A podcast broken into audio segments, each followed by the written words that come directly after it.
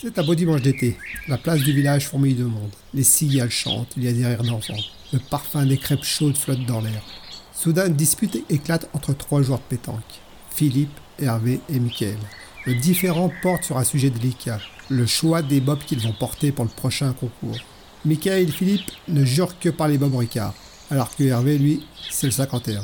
La discussion est vive, puis s'envenime. Les noms d'oiseaux s'envolent portés par le Mistral. Hervé, furieux, quitte le terrain de pétanque en les traitant de connards. Mais ça pose un problème. Pour le concours, il doivent être trois. Par chance, Michael a entendu parler d'une personne qui serait très bon à la pétanque. Il s'appelle Jacques. Jacques accepte de venir jouer avec Michael et Philippe.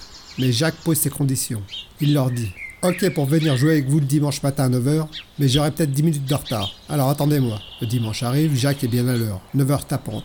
Finalement, Jacques les bat tout en jouant exclusivement de la main gauche. En les quittant, Jacques leur dit À dimanche prochain, mais j'aurai peut-être 10 minutes de retard. Alors attendez-moi. Et les dimanches suivants, Jacques arrive bien à l'heure.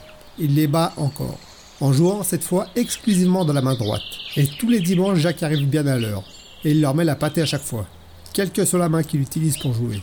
Alors au bout de deux mois, Philippe n'y tient plus.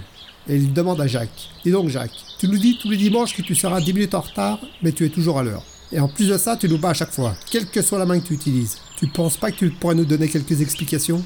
Alors Jacques dit, oui oui, tu as raison. En fait, c'est parce que je suis superstitieux.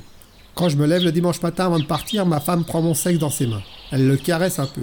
Ensuite, elle le tient à la verticale et le laisse tomber. S'il tombe à gauche, je joue de la main gauche.